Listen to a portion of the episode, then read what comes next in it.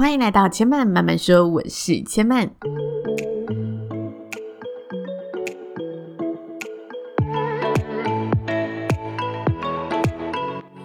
目前频道在 Apple Podcasts、Spotify、KKBox 以及 Google Podcasts 都听得到。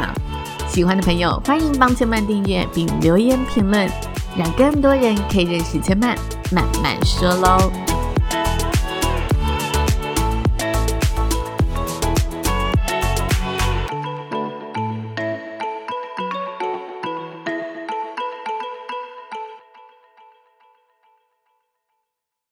拥抱知性灵魂，从阅读好书开始。欢迎来到千曼说书的单元。今天千曼想跟大家分享的书籍呢，叫做《爱忧》。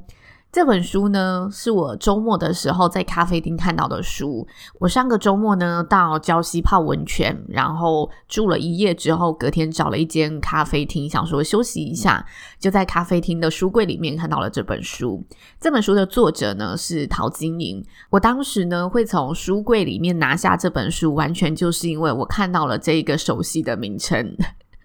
陶晶莹的文采一直都很好，然后我自己个人也是非常喜欢这位主持人，所以那时候就很好奇这本书在聊什么。那我当下原本想说，只要翻几页，如果觉得不错，我就要上网呢订购这本书，把它带回家。但是呢，当下翻完完全欲罢不能，它前面的文字就非常非常的吸引我。然后呢，我就在咖啡厅里面大概两个多小时的时间把这本书看完了。这本书其实是一本蛮平易近人的书籍，因为它里面的文字一点都不华丽，它就是用非常非常贴近我们日常生活中的口吻去讲述这个故事。那它是虚构的故事，但是它又让你觉得很像真实发生在你身边的故事，因为它里面的那一些情节内容就很像是你在听身边的朋友发生了一些他在爱情里面的难题，或者他在爱情里面遭遇到的一些情境。所以我就是很享受的，一气呵成的把这本书看完了。后来呢，我看完之后还是很想把这本书带回家，因为我觉得里面有太多的文字都写得太好了。所以呢，我就打开手机，想说上网查一下这本书，从博客来把它订回家。后来我一查发现，哎，糟糕，这本书绝版了。那因为咖啡店的书，你又不能真的把它买回家，所以那时候我就自己记录下了几段我蛮喜欢的文字，然后决定今天就依照我的深刻记忆来跟大家分享。第一次分享说书，结果书不在家里，也不在身边，但我还是很想要，就是把这本书推荐给大家。如果大家听完也喜欢这本书的内容，对这个题材有兴趣，也许可以到图书馆里面借阅。或者是呢，如果现在在收听节目的听众，你的家里有这本书，然后你觉得你愿意割爱的话，千万很愿意买下来。我有特别看它后面的那个书籍出版资讯，它是第一版出到第九版才停刷的，所以可见这本书在当时应该也是蛮畅销的一个作品，可以刷到第九版，蛮不简单的。那里面有很多文字啦，我觉得是蛮棒的。像是他说，嗯，你觉得他怪，他也觉得你大惊小怪，或者是嗯，某某她就是一个完美的女人，但她只要遇到爱情的时候，她就像指南针在百慕达里面失灵了。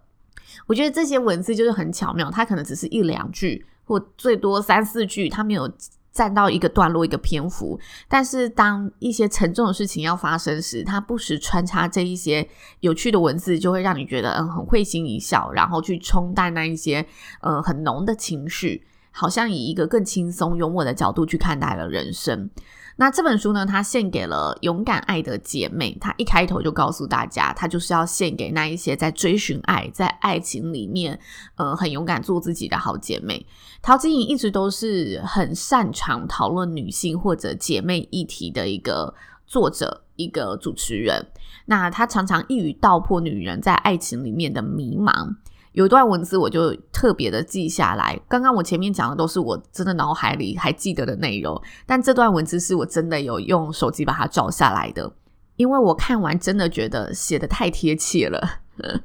他说呢，近年来有一些女性主义者不断呼吁要活出自己、要爱自己的主张，要女人呢不要太依赖爱情，不要被传统的价值观轻易的打败。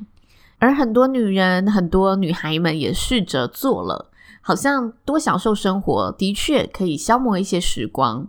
但大部分的女人们真正幸福的笑着时，你可以从她们的脸上知道，嗯，爱情来了。这段文字我自己觉得非常的到位。嗯，我们女人不一定需要爱情，但是每当爱情来的时候，你还是会被爱情滋养的感觉。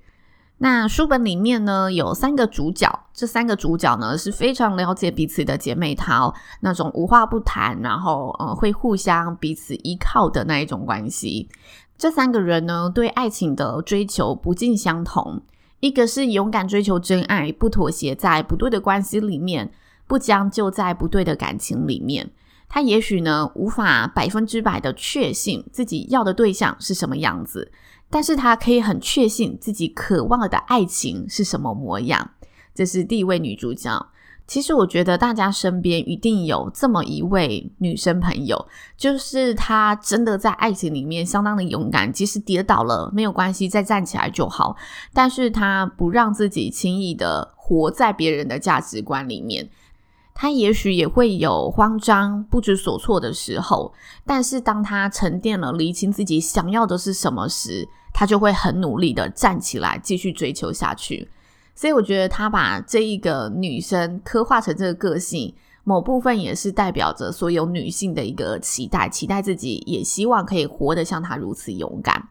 那另外两个女生也是一样，我们身边中一定也有这种朋友。第二位女主角，她呢是嗯什么都好的女人，外貌好，能力好，性格好。但是呢，只要遇到爱情，他就是毫无免疫力，而且他是超级渣男吸引机。也就是说呢，他总是可以三番两次的原谅对感情不忠的对象。他知道这个人对他是不好的，他知道他的行为是有毒的，但是他却很容易被那个毒给吸引，然后抵抗不了的深陷毒窟里面。他也知道自己。各方面条件都不错，不应该这样子讲，难听一点就作贱自己。但是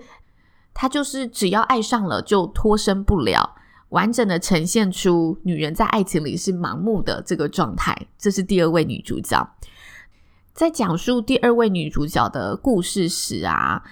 陶晶莹呢有引用一段寓言故事来形容这个样子。她说：“有则寓言故事中。”有一个农夫呢，他在冰冷的雪地里突然看见了一条蛇。这条蛇呢，被冻得奄奄一息。农夫呢，就起了恻隐之心，就把这个蛇捡起来放入了怀里，想要试着用自己的体温帮助它。过了一会，蛇醒来了，它咬了农夫一口，然后逃离。农夫跌坐在雪地里哀嚎：“我救了你，为什么你要这样对我？”蛇转头看着他说。别忘了，我是一条蛇。在爱情里，是不是也有像农夫般的傻子呢？自以为自己是救世主降临人间，然后企图去改变些什么。但没有人能改变任何人，也没有人会为其他人改变，除非他自愿，或者时候到了。可是这个世界上还是有好多农夫和蛇哦。这是陶晶莹，她引用了这段话来叙述这个女生的故事。她们三个主角的故事其实是穿插的，她就是以姐妹在聊天的方式去带出，诶，每个人现在的生活、现在的爱情发展到了什么样的状态。然后借由这一些故事的发展，让你去了解每个女人在爱情里面会呈现出的，嗯，不同的样子，以及她自己面对爱情的一些价值观、感情观是什么。那第三位朋友。她比起呢两位姐妹轰轰烈烈的爱情，她的爱情相对的更加的稳定和平淡。她有一个学生时期就开始来往的呃爱情长跑的对象，但是她从来呢没有感受过什么是爱情里面激情四射的火花。因为对比呢另外两个朋友的爱情，真的就是轰轰烈烈到一个不行，所以他有时候在这些爱情故事里面是相对理性的一个人，因为他。不太能真的去感受和理解为什么爱可以爱到那个地步，为什么爱情可以让人爱到如此痴狂？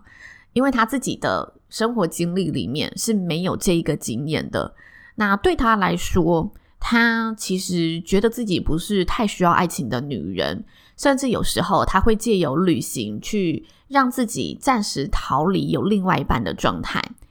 但是呢，她活在社会的价值观里面，她有原生的家庭问题想要逃避，所以有个伴也让她可以对生活有交代。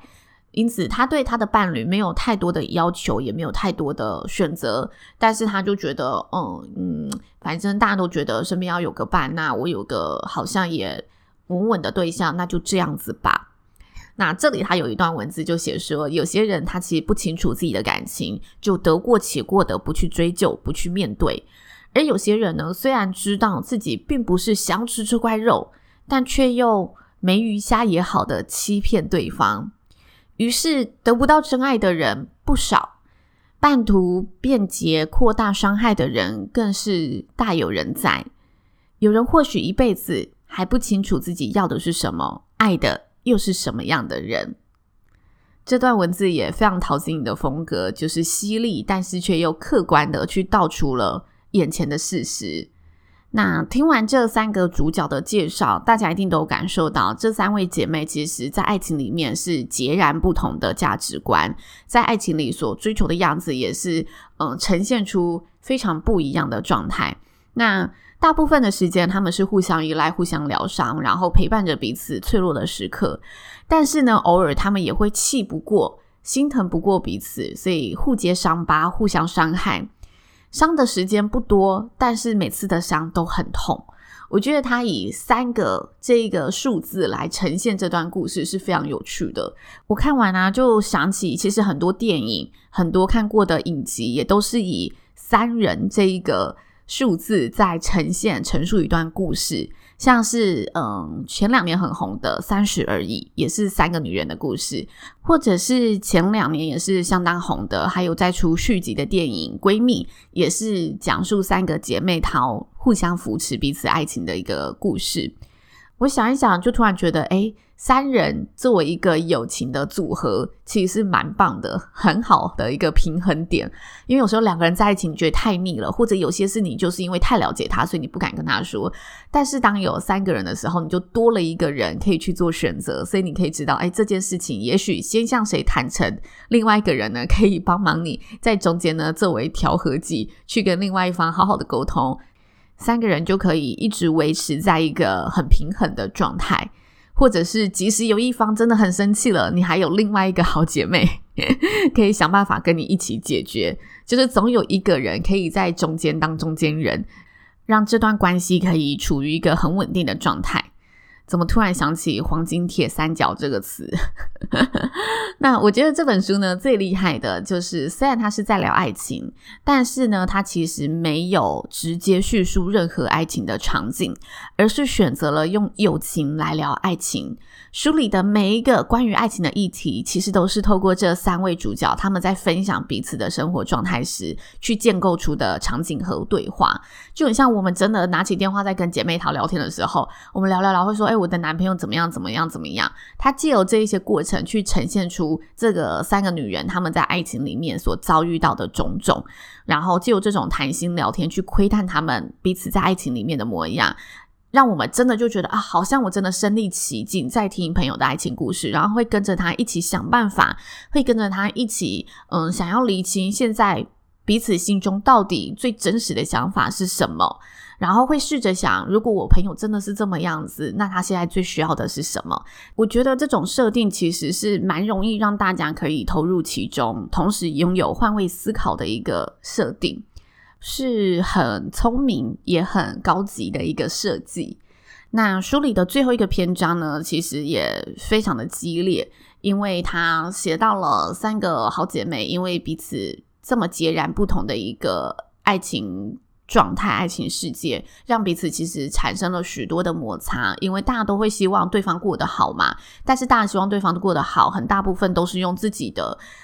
观点去建议别人的世界，所以当三个人的爱情世界是如此不同时，就会出现许多的摩擦。所以在最后一个章节，他们其实大吵了一架，而且吵得非常非常的严重，就有点像是互扯头发，在呃揭对方的底了，在告诉你你未必是对的，你根本就不一定是对的，你不要再这么武断的批判我了。但吵完之后，相当的后悔，不过又一发不可收拾，不知道要怎么样去化解，要怎么样的去和好，所以到最后，他其实吵完之后，我觉得他做了一个蛮棒的收尾的。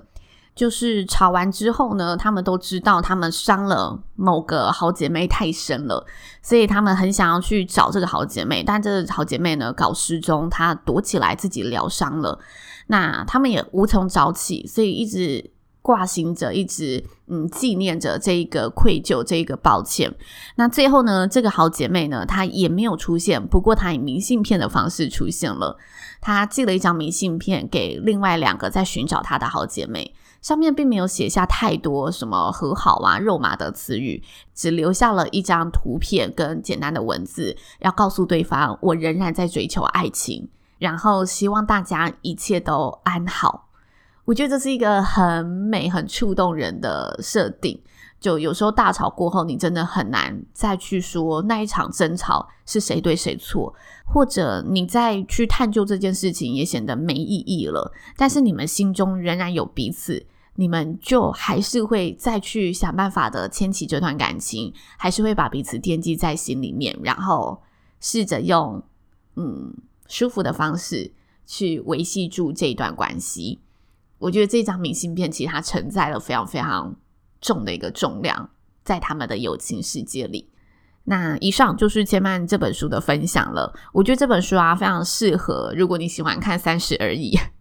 如果你喜欢看闺蜜，或者你如果你喜欢看狂放时尚圈等等这种女性啊，然后关于友情和爱情之间的题材，这本书你一定会跟我一样相当相当的喜欢。不过呢，有点小可惜的地方，就是你只能在图书馆里面或二手书店里面找到它了。那如果呢，真的恰巧吼有人家里有这一本书，也愿意割爱的话，我真的很很很很很想把它收藏起来，所以可以私讯我。万中之一的机会，我还是不放弃的。再次宣导，好啦，那青蛙慢慢说，今天就说到这里了，也邀请大家下次再来听我说喽，拜拜。